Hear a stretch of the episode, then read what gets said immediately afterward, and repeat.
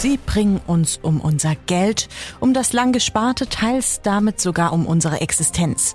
Betrüger. Und sie lauern nicht mehr nur am Straßenrand, sondern tummeln sich heutzutage auch im Internet. Die Polizei nimmt sich jetzt verstärkt der Internetkriminalität an. Auch die Betrugsmaschen nehmen zu. Holger Stabig vom Polizeipräsidium Schwaben Südwest. Internetkriminalität ist aber nichts wirklich Neues, oder? Es ist tatsächlich so, dass das Phänomen äh, natürlich jetzt mittlerweile kein neues mehr ist. Allerdings, äh, dass die Polizei da immer noch zunehmende Zahlen verzeichnet. Und wir haben uns jetzt mal äh, angeschaut, äh, auf welche Teilbereiche das denn üblicherweise so zutrifft und haben tatsächlich sechs bis sieben verschiedene Phänomene gefunden, an denen man ähm, die Internetkriminalität äh, abseits der Callcenter-Betrüge, die da auch noch existieren, aber dann ganz gut festmachen kann.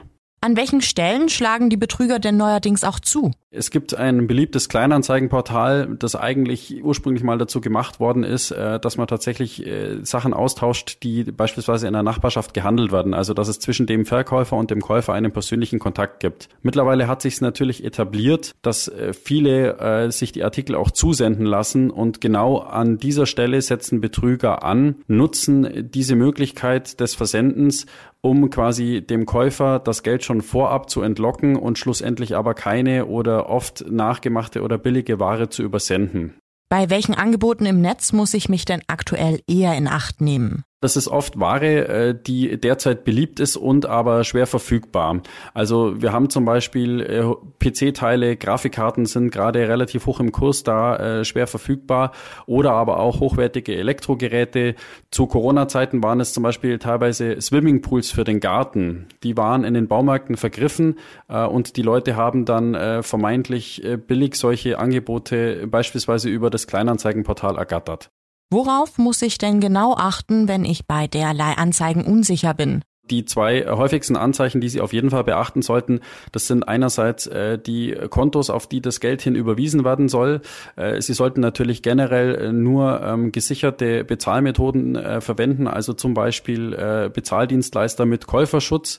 Äh, definitiv sollten bei Ihnen aber die Alarmglocken schrillen, wenn es beispielsweise ähm, um das Thema Auslandskonten geht.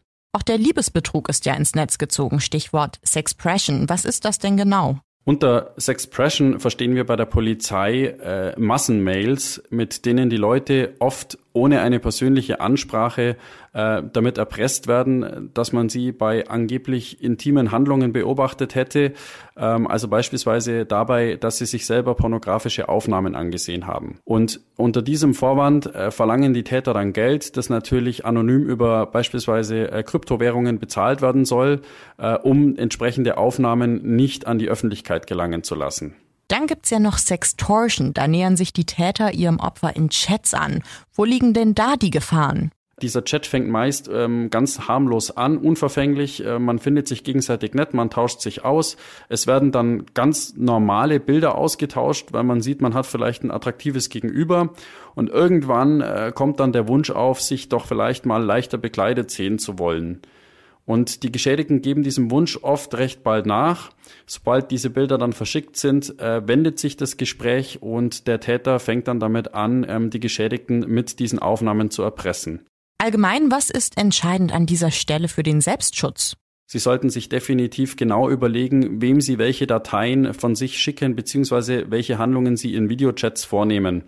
Äh, ganz entscheidend ist da, denke ich, die Grundregel, jemanden, den Sie noch nie vorher persönlich getroffen haben, dem sollten Sie niemals solche Aufnahmen zukommen lassen. Vielen Dank, Holger Stabig vom Polizeipräsidium Schwaben Südwest.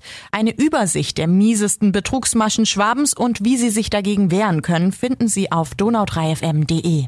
Ich bin Tabea Aust. Danke fürs Zuhören. Donau3 FM. Einfach gut informiert.